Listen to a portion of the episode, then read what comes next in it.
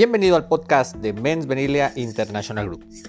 Soy Roy Valcárcel y hoy hablaré contigo sobre el tema no descréditos. ¿Estás listo? Acompáñame.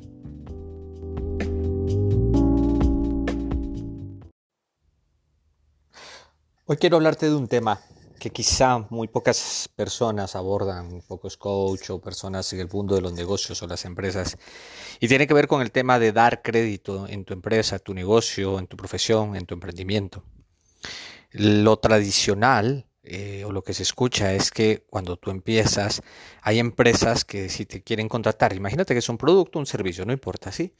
Eh, hay empresas que te dicen, bueno, sí, trabájeme a crédito, deme 30, 40, 45 días.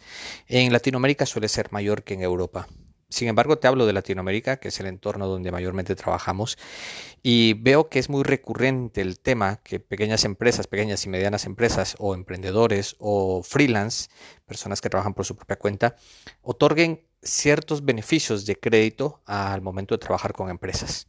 Y esto es lo que quiero cambiar o decirte para que puedas cambiar esa idea y la idea es que no des créditos, no des créditos. ¿Por qué es tan importante esta afirmación?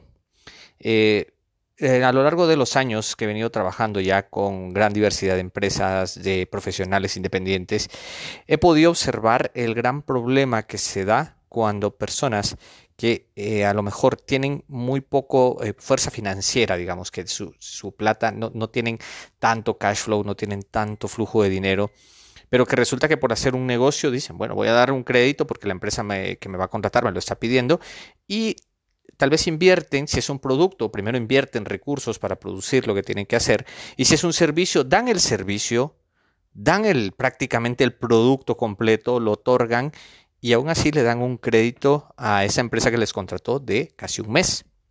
Pero ¿qué es lo que ocurre? Hay mucho riesgo y este riesgo te lo voy a contar con una historia que yo lo aprendí muy joven en el tema de los negocios. Esta es una historia que me comentó un empresario de Israel que le iba muy bien en los negocios, pero que me comentó que eh, él eh, tuvo una experiencia de un congreso que fue en África, eh, afuera del hotel donde estaba este gran congreso, este gran evento empresarial, había una mujer africana que hacía unas pequeñas artesanías, unas pulseras y collares eh, hechas con eh, un grano de arroz. El grano de arroz tenía el nombre de la persona que tú quisieras, era una artesanía personalizada, podemos decirle así. Y resulta que uno de los empresarios que llega al sitio trabajaba en una industria arrocera, emocionado al ver esta artesanía, eh, le dijo a la señora que él quería que que por favor que le hiciera 150 recuerditos, 150 artesanías para las personas dentro de su empresa, porque él sabía que con este grande, pequeño, gran detalle iba a quedar muy bien. El señor se entusiasmó, lógicamente la señora también, y no tenía una capacidad de producción tan alta, pero puso a trabajar a sus hijos y a toda la familia para elaborar los arroces y poder entregar el producto. El señor se lo había pedido el sábado por la mañana, ella trabajó prácticamente durante tres días, y resulta que cuando se presenta el sábado, en el horario que habían convenido, le comentan que a este empresario lo llamaron de emergencia de regreso a su país y el día el viernes por la noche había tomado un vuelo de regreso. ¿Qué ocurre? La señora se queda con una producción de 150 roces de algo que evidentemente ya no iba a poder vender porque era personalizado, era con los nombres.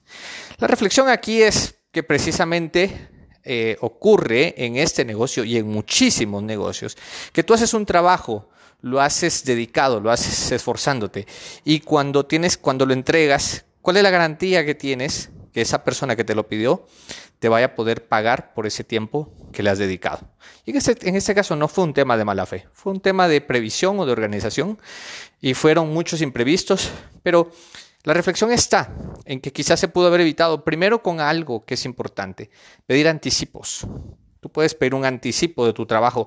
Si tú sabes, digamos, que el trabajo te va a conllevar un, del 100%, un 30, un 40, un 50%, anímate a pedir un anticipo. Pide por adelantado el trabajo que vas a hacer. Pide una reserva, pide una seña. No sé cómo le llaman en tu país, pero tiene que ser ese dinero que te dan para poder garantizar que tú vas a reservar tu tiempo, tu esfuerzo, tu dinero, tus recursos, tu materia prima inclusive para hacer ese trabajo. Teniendo la reserva, garantízate también que luego te puedan pagar una vez tú entregues el producto. Y eso puede aplicar tanto a productos como servicios. ¿Por qué? Porque imagínate que es un servicio. Tú estás dando ese servicio. Puede ser que seas un abogado, puede ser que seas un consultor, lo que sea que estés dando. Tú ya diste el servicio. Pero ¿qué ocurre si la empresa te da 30 días? Entonces está manejando tu dinero, está utilizando el crédito de tu dinero, que seguramente lo tendrá y que tú le estás dejando, permitiendo que durante 30 días utilice tu dinero. Entonces, ¿qué puede pasar? Sí, Roy, me puedes decir, es que si no lo hago voy a perder el, negocio. Pues quizá lo pierdas, quizá lo, no entres a ese negocio, pero tal vez ese no es tu cliente, ese no es tu tipo de cliente. Y si a lo mejor ese es el cliente, es porque tal vez tú ya tienes una fortaleza financiera que si el día de mañana ese cliente no te llega a pagar, no vas a comprometer la economía de tu negocio, de tu profesión. Porque el principal problema en este sentido es que cuando tú das un crédito y esa empresa no te llega a pagar, es que posiblemente pone muchísimo en riesgo tu eh, economía personal y tu economía empresarial. Y ese es el punto principal.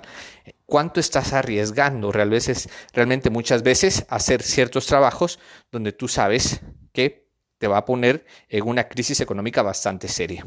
Entonces, si tú tienes la fortaleza de una gran empresa y tú puedes brindar créditos y no pasa nada, si el día de mañana un cliente te llega a deber porque lo tienes previsto, pues genial. Pero si tú eres de una empresa pequeña, mediana, un emprendedor, eh, un profesional independiente, simplemente trabaja con esa política para que puedas dormir tranquilo y puedas tener los clientes que realmente son los ideales para ti. Ahora, si tú realmente quieres apoyar a tu cliente dando créditos, toma en cuenta que hay muchas organizaciones en los países, principalmente latinoamericanos, que son que su negocio se basa en eso, en dar créditos.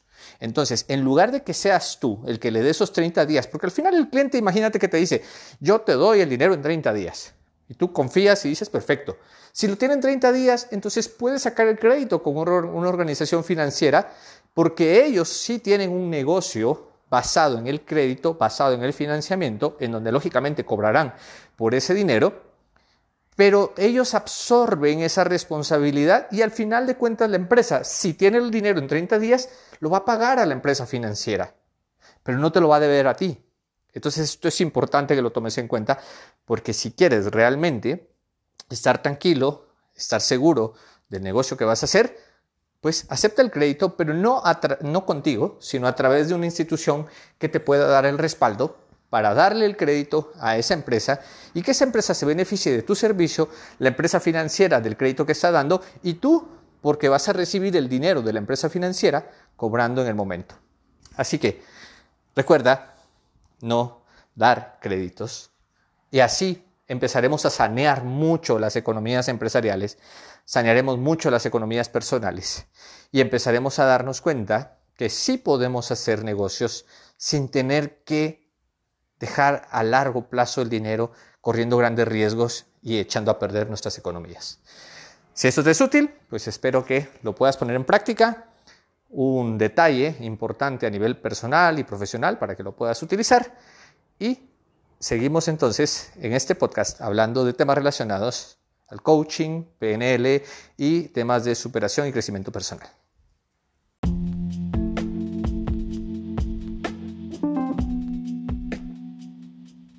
Gracias por acompañarnos al podcast de Men's Venile International Group. En este espacio hablamos temas relacionados al coaching, programación neurolingüística y superación personal. Esperamos que nos acompañes en nuestro próximo episodio. Hasta la próxima.